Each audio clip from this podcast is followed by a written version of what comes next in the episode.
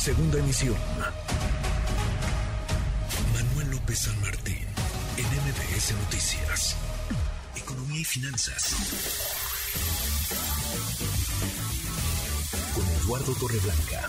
Y la tasa de interés, Lalo, que también la aumenta, la sube, la incrementa Banco de México. Lalo, ¿cómo estás? Muy buenas tardes. Gracias, buenas tardes, Manuel. Buenas tardes al auditorio. Efectivamente, un día complejo porque se da a conocer cuando sentimos mucho el alza en el precio del huevo, se da a conocer la inflación del primer mes del 2023 con un 7.91, 7.91% por arriba de como cerró en diciembre, que cerró en 7.82, nueve centésimas. Ahora, desde mi punto de vista, y, y lo subrayo, desde mi punto de vista era lógico que no sería fácil pensar en una baja en la inflación tomando en cuenta que en enero hubo incrementos salariales de manera muy destacada en el mínimo, incremento en la carga social de los empleos formales, nuevas cargas de impuestos a productos de consumo muy generalizado y la existencia de una inflación inercial. Quiere decir que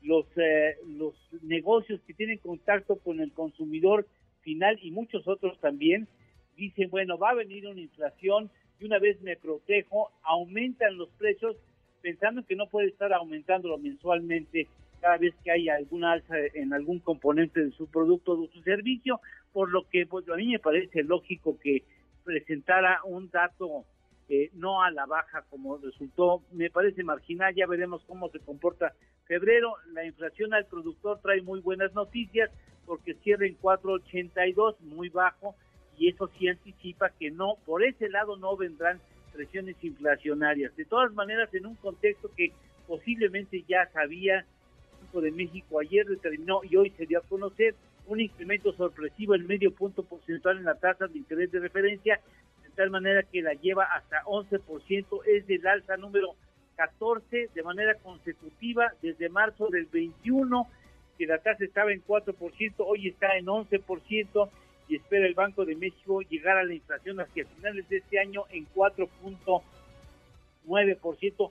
Ojalá lo lograra, pero a mí me parece que el asunto se va hasta mediados del 2024. Por lo pronto, pues, eh, ahí están las noticias, no son del todo buenas, pero bueno, se procura que la inflación ceda y llegue al rango que estima conveniente el Banco Central. Bueno, bueno, bueno, pues entonces la tasa ya anda en 11%, Lalo, la inflación arañando el 8%, y ya ni hablar de los precios del huevo, ¿no? Por ejemplo. Sí, oye, los precios del huevo están creciendo 24 y 27% respecto a cómo estaban hace un año.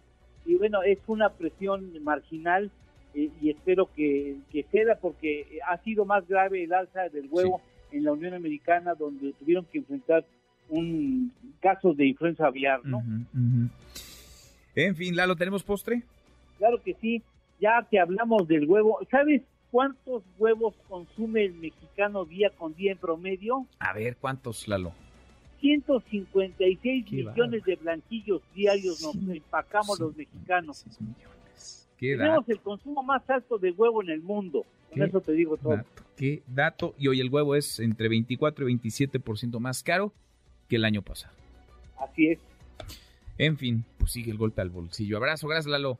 Gracias, buen fin de semana a todos, buenas tardes. Igual para ti, Lalo, pero mañana nos escuchamos, ¿eh? te voy a decir de vacaciones desde antes, Lalo. bueno, ya, ya, ya, ya, trae el, reloj más adelantado, ya está pensando en el, en el fin de semana, ya casi, ya casi es viernes. Redes sociales para que siga en contacto: Twitter, Facebook y TikTok. M. López San Martín.